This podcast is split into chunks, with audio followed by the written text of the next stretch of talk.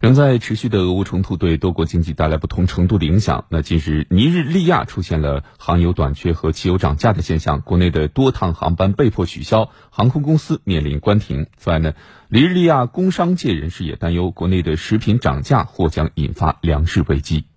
近段时间，由于尼日利亚航油短缺且价格大幅上涨，威胁当地航空公司正常运营，多条航线或班次被迫取消。从三月一号起，尼日利亚国内航班价格普遍上涨约百分之一百。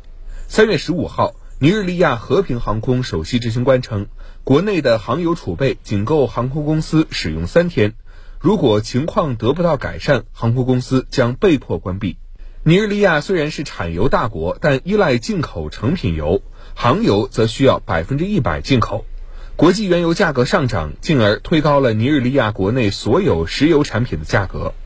另据了解，在2021年，尼日利亚进口小麦中有31%来自俄乌两国。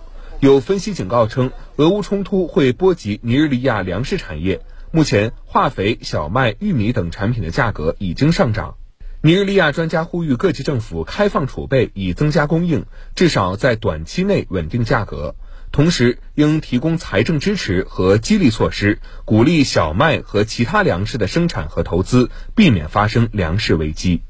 俄乌冲突给全球能源带来的影响，已经在尼日利亚航空业直接显现，并且还将持续一段时间。